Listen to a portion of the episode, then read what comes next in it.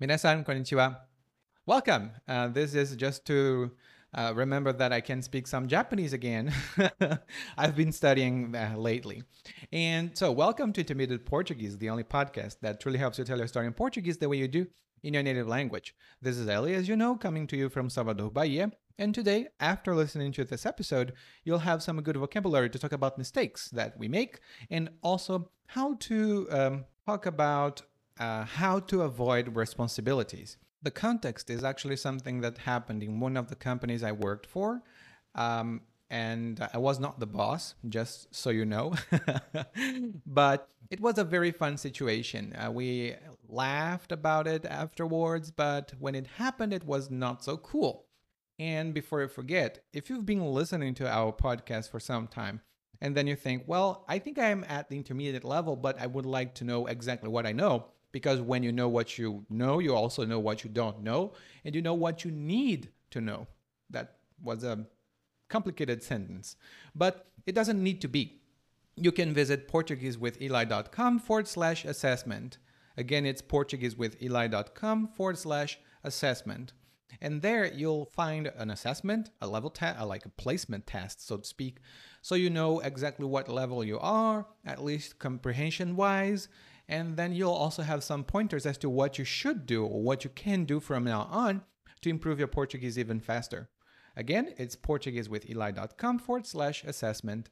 Agora, vamos começar com o episódio 147, um errinho bobo todo mundo comete.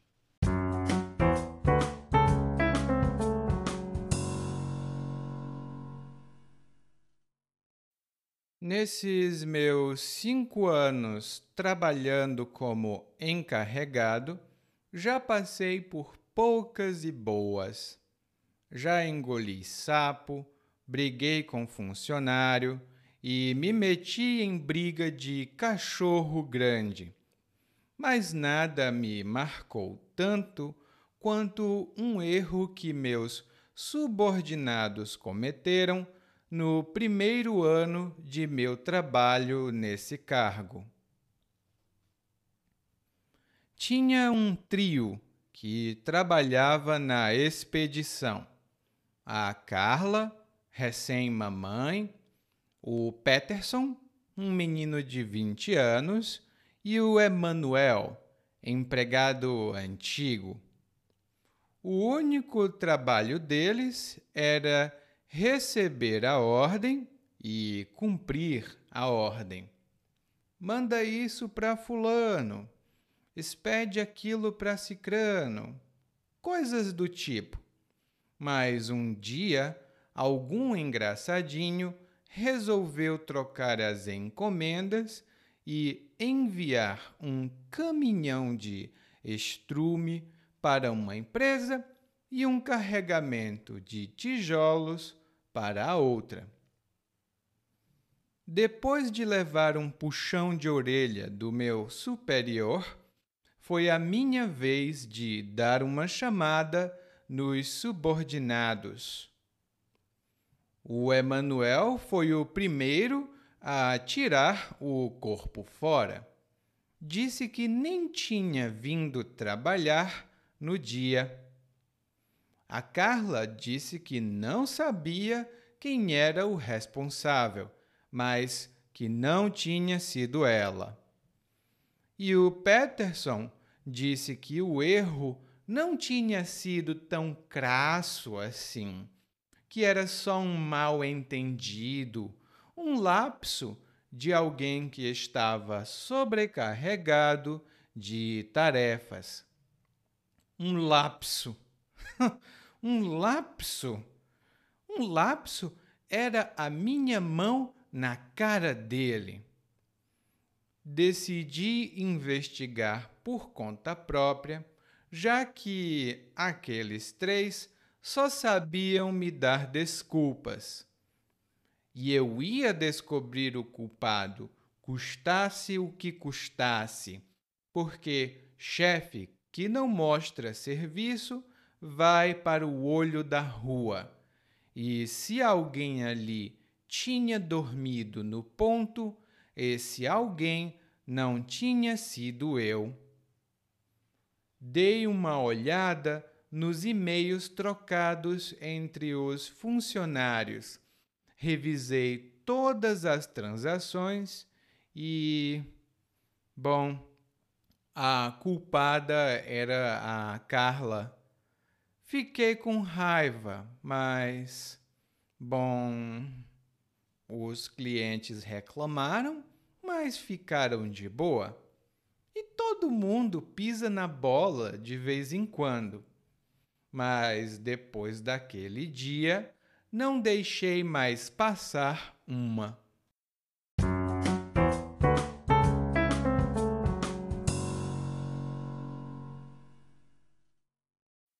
No nosso monólogo de hoje, nós ouvimos uma história de um encarregado. E um encarregado é um chefe, geralmente de um departamento ou de uma parte de uma empresa. E ele diz que passou por poucas e boas. É uma ótima expressão essa. Passar por poucas e boas. E isto significa passar por uma situação ou uma experiência negativa, dificultosa, difícil mesmo. Você passa ou vivencia essa situação. Por exemplo, todo mundo hoje pensa que sou rico porque nasci rico, mas para chegar até aqui, eu passei por poucas e boas. Todo mundo pensa que eu sou rico porque eu já nasci rico, mas para chegar até aqui, eu passei por poucas e boas. E em seguida o narrador começa a falar de algumas dessas situações. Ele diz que engoliu sapo e brigou com um funcionário e se meteu em briga de cachorro grande. Aqui temos três expressões uma delas é extremamente informal e, infelizmente, muito comum. A primeira expressão da nossa lista é engolir sapo. sapo é um animal que faz rabbit, rabbit, né? E come mosca, né? ataca uma mosca. Mas em português, quando você engole sapo, isto significa que você escuta um insulto ou alguma outra ofensa, mas você não reage, você não ataca de volta. A pessoa diz: Você é um burro ou você é uma burra. E você, Paciência, paciência, paciência, paciência. Porque você não é o chefe. Você aguenta e não ataca de volta. Hum? Eu mesmo já engoli muito sapo. Antigamente, quando eu trabalhava em outras empresas. Ah, engolia muito sapo. A outra expressão muito interessante que ele diz é que ele nunca se meteu em briga de cachorro grande. E briga de cachorro grande significa uma briga entre pessoas poderosas. Por exemplo, se eu fosse você, eu não dava a minha opinião sobre esse caso. Isso é briga de cachorro grande. Se você falar alguma coisa, vai acabar tendo problemas. Não fale sobre isso, isso é briga de cachorro grande. Nós somos muito pequenos. E a outra parte aqui, ele diz: me meti, eu me meti em briga de cachorro grande. E quando a gente diz meter-se em uma situação, significa que a gente se envolve, a gente entra nessa situação. Por exemplo, quando eu era adolescente, não tinha muito juízo. Eu era um pouco maluco e sempre me metia em confusões. Eu já me meti em uma confusão com a polícia. Bom, isso não é verdade, tá? Nunca me meti em confusão desse tipo. Eu era um adolescente comportado. e o narrador fala então: Bom, já fiz tudo isso, mas nada me marcou tanto quanto um erro que meus subordinados cometeram. Ou seja, nada foi tão marcante, tão memorável quanto esse erro que os subordinados cometeram. E só para lembrar, o subordinado é alguém que está abaixo de você numa linha hierárquica. Nós temos uma hierarquia e temos os superiores e os subordinados. Os meus chefes são meus superiores e quem não é meu chefe e nem é meu colega, provavelmente é meu subordinado, uma pessoa que recebe as minhas ordens. E ele diz que os subordinados cometeram um erro. Aqui é importante lembrar em português, nós cometemos um erro. Algumas pessoas vão dizer fazer um erro, mas isso é influência do inglês. Então, nós dizemos que isso é um anglicismo, que é uma palavra ou estrutura típica da língua inglesa um anglicismo. Hum? Então pode dizer cometer um erro. E aí o narrador começa a falar sobre a situação. Primeiro, ele apresenta as pessoas. Ele diz que tinha um trio que trabalhava na expedição. E um trio como você deve imaginar, é um grupo de três pessoas. No guia de aprendizagem temos algumas notas sobre isso. E esse trio trabalhava no departamento de expedição. Essa palavra vem da, do verbo expedir. E expedir significa enviar para algum lugar, alguma coisa. Por exemplo, eu preciso expedir esses documentos para a outra empresa. Eu preciso expedir esses documentos para a outra empresa. Essa palavra é um pouco mais formal e em algumas empresas, nós temos o departamento ou o setor de expedição, que é o setor responsável por enviar os produtos.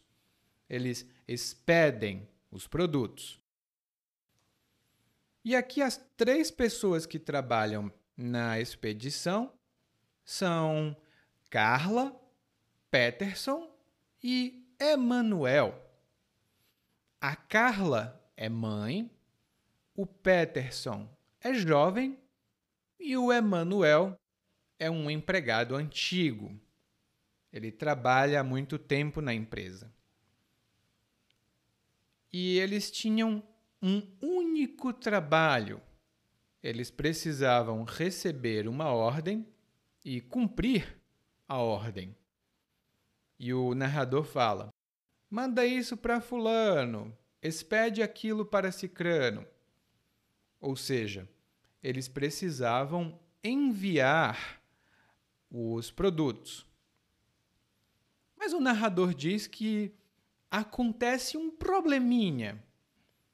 Ele diz que algum engraçadinho resolveu trocar as encomendas. E aqui temos já duas palavras muito boas antes de continuarmos. A primeira palavra é engraçadinho. Ela tem outro significado, mas normalmente um engraçadinho é uma pessoa desonesta. Ela usa métodos desonestos para conseguir o que quer.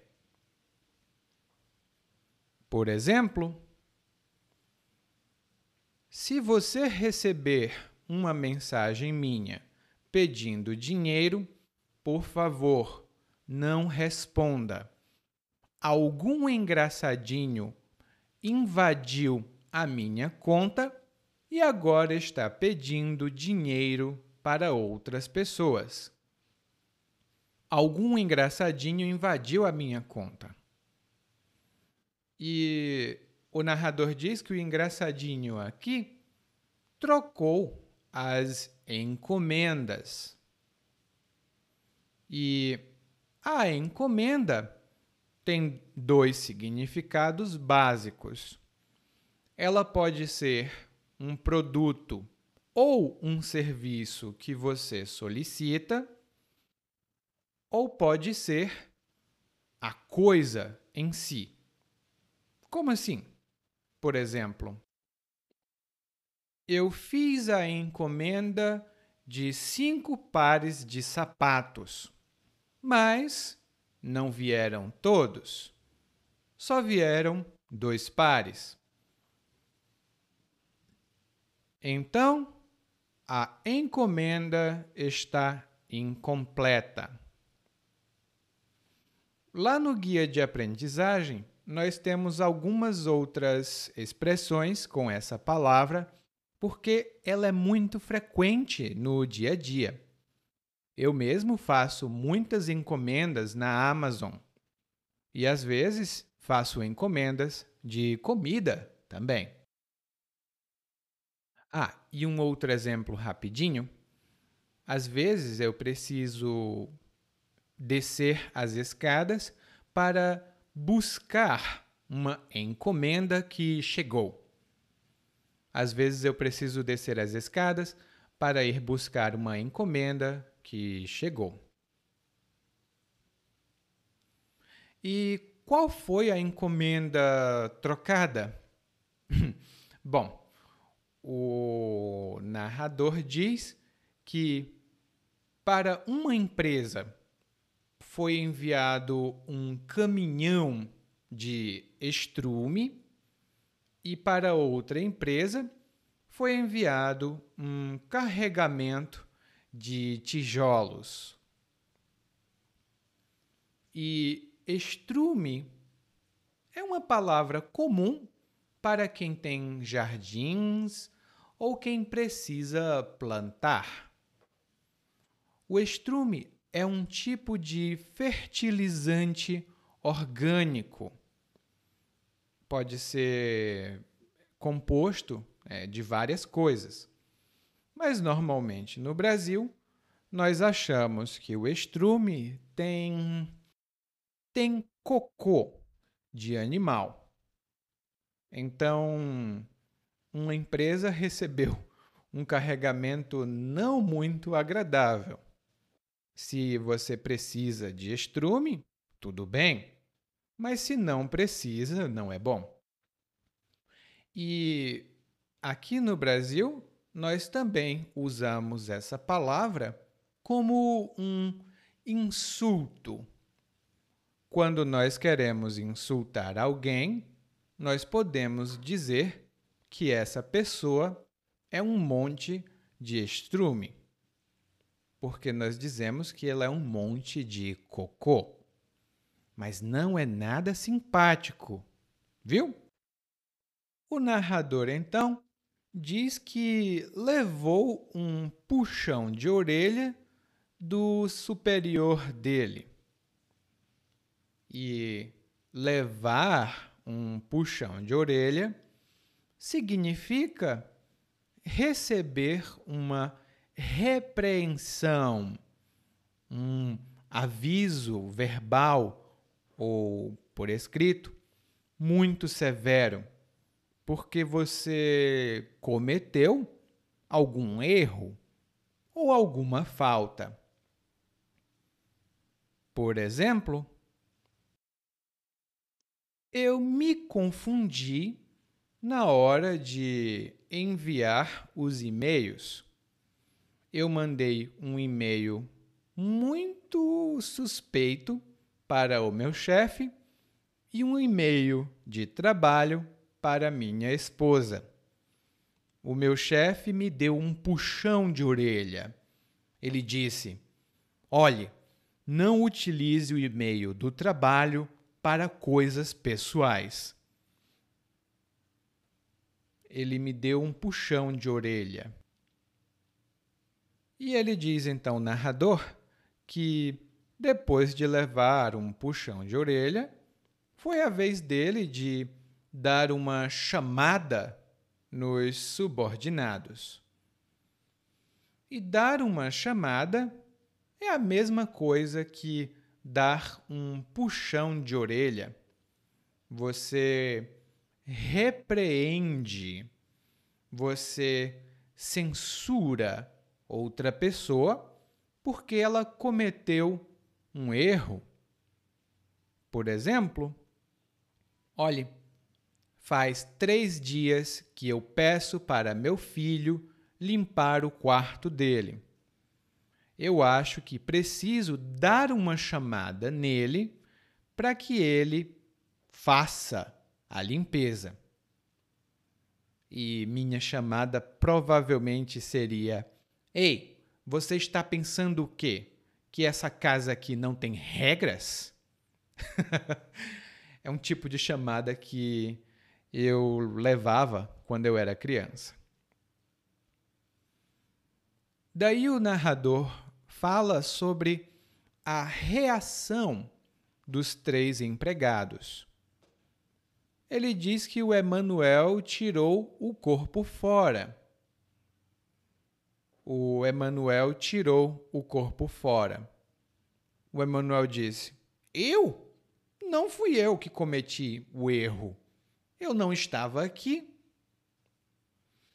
E tirar o corpo fora é uma expressão muito informal que significa evitar ou se evadir de uma responsabilidade ou situação que você pensa que vai ser difícil ou complicada.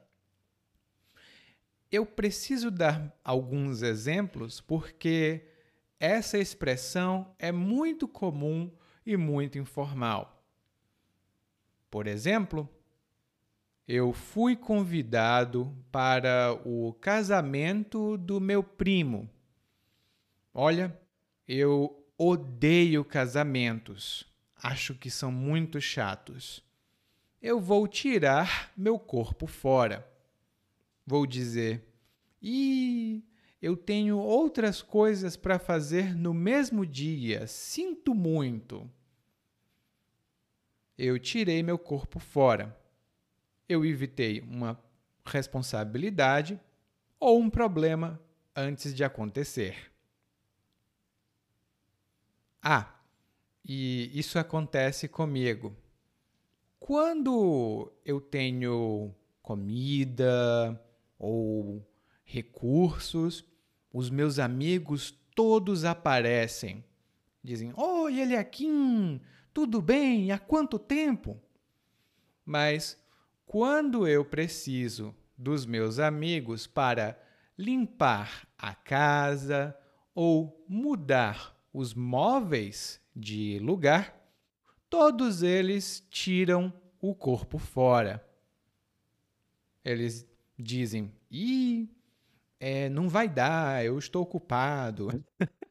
Eles tiram o corpo fora. Lá no guia de aprendizagem, você vai ver algumas explicações e exemplos para essa expressão. Bom, o Emanuel tirou o corpo fora. A Carla disse: Olha, eu não sei quem fez isso, mas não fui eu. e o Peterson disse que o erro não era crasso, que era só um mal entendido, um lapso. Aqui nós temos três ótimas palavras. A primeira é um erro crasso. E quando nós dizemos que é um erro crasso, é um erro enorme, muito notável.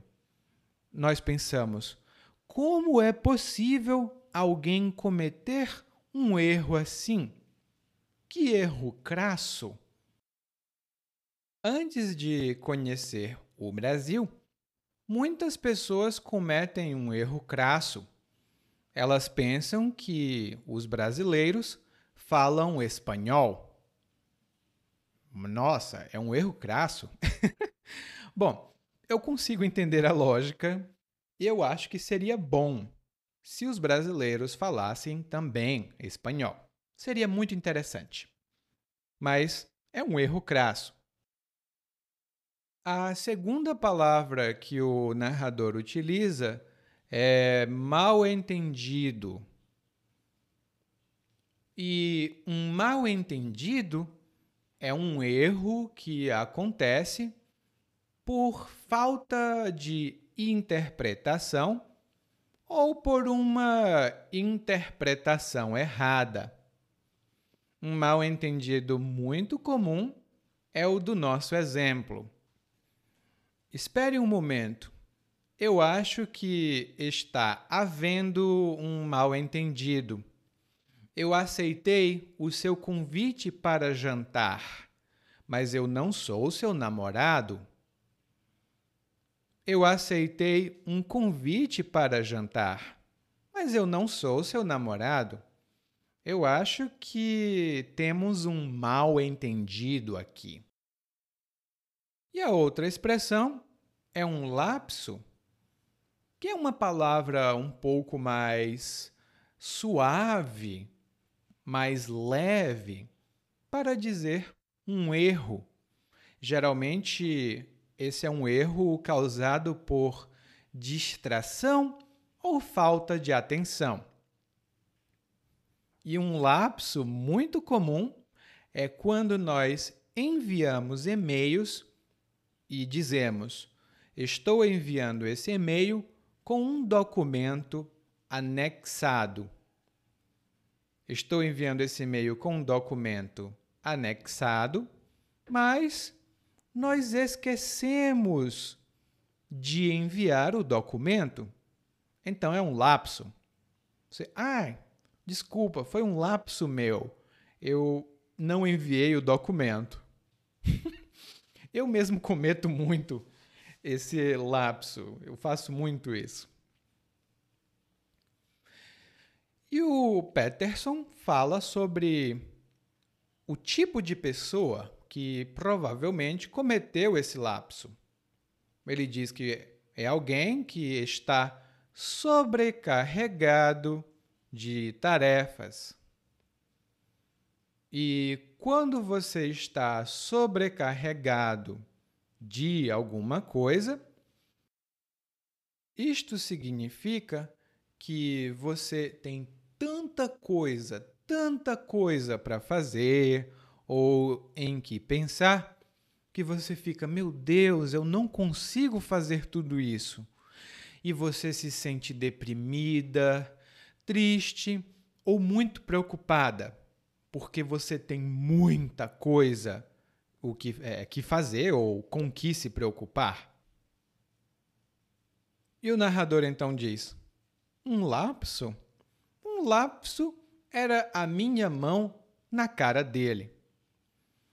Essa é uma frase muito informal e é um tipo de frase que a gente usa para não exatamente discordar, mas para rejeitar uma ideia. Por exemplo, eu não sei porquê, mas o Paulo sempre pede descontos. Ele diz: Ah, nós somos amigos, você pode fazer um desconto para mim. Somos amigos, somos amigos é minha mão na cara dele. Essa é uma expressão muito informal e não é muito educada. Nós usamos essa expressão quando nós estamos com raiva. Né? Tipo, Arr! então, somos amigos é minha mão na cara dele. e aí o narrador diz que resolveu investigar sozinho, porque as pessoas, né, os três, só sabiam dar desculpas.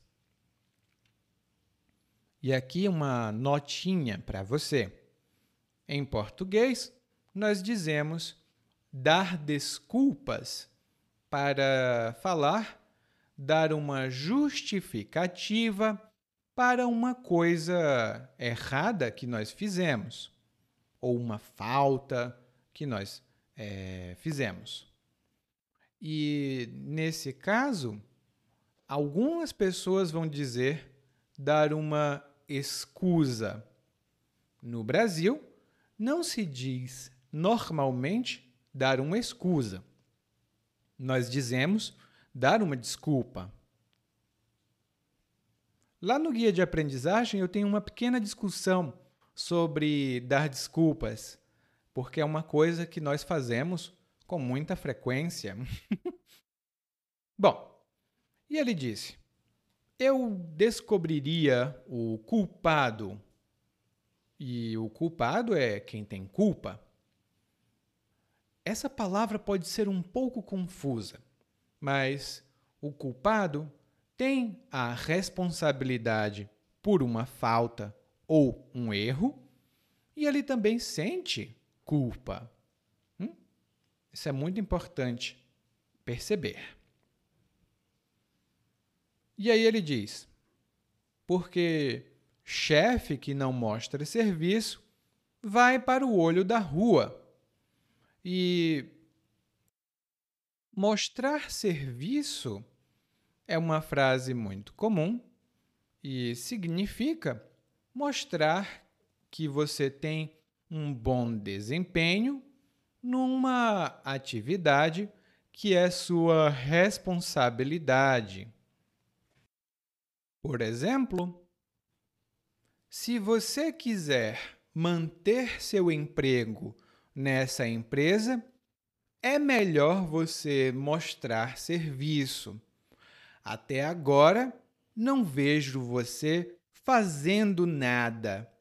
Se você não mostrar serviço, você vai ser demitido. E normalmente, quem não mostra serviço é demitido das empresas. E aqui no Brasil, nós temos uma expressão muito comum para dizer que nós perdemos o emprego ou que fomos demitidos. E essa expressão é ir para o olho da rua ou ser mandado ou ser mandada para o olho da rua. É muito, muito informal. Por exemplo, depois de chegar bêbado ao trabalho três vezes, o Emerson foi mandado para o olho da rua. O Emerson foi mandado para o olho da rua porque chegou bêbado ao trabalho. E o narrador então diz: Ó, oh, eu vou procurar o culpado porque eu não dormi no ponto. Eu não dormi no ponto. E dormir no ponto significa não fazer o que você deve fazer porque é sua responsabilidade, e não fazer no momento adequado ou exigido. E se você acompanhar futebol, essa é uma expressão muito comum nos comentários sobre futebol. Eles dizem: o jogador dormiu no ponto e não fez o gol. O jogador dormiu no ponto, ou seja, ele perdeu a oportunidade, ele não chutou a bola no momento certo, ele dormiu no ponto.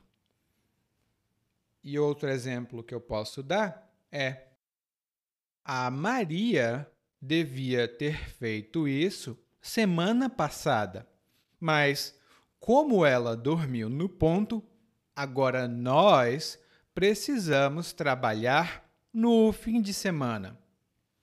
Como ela dormiu no ponto na semana passada, ou seja, ela não fez o que tinha de fazer na hora correta, agora nós vamos trabalhar no final de semana. E depois de investigar, o narrador faz uma descoberta. Ele descobre que a culpada era a Carla. E a Carla é mamãe de um bebê. E normalmente, mamães e papais não dormem muito bem. Então, provavelmente, a Carla estava sobrecarregada com as atividades com o bebê e as atividades no trabalho. E o narrador pensa: bom, tudo bem, os clientes reclamaram, mas eles ficaram de boa. Ou seja, eles ficaram tranquilos, eles aceitaram, eles ficaram de boa. E depois o narrador diz: e todo mundo pisa na bola de vez em quando. Todo mundo pisa na bola de vez em quando.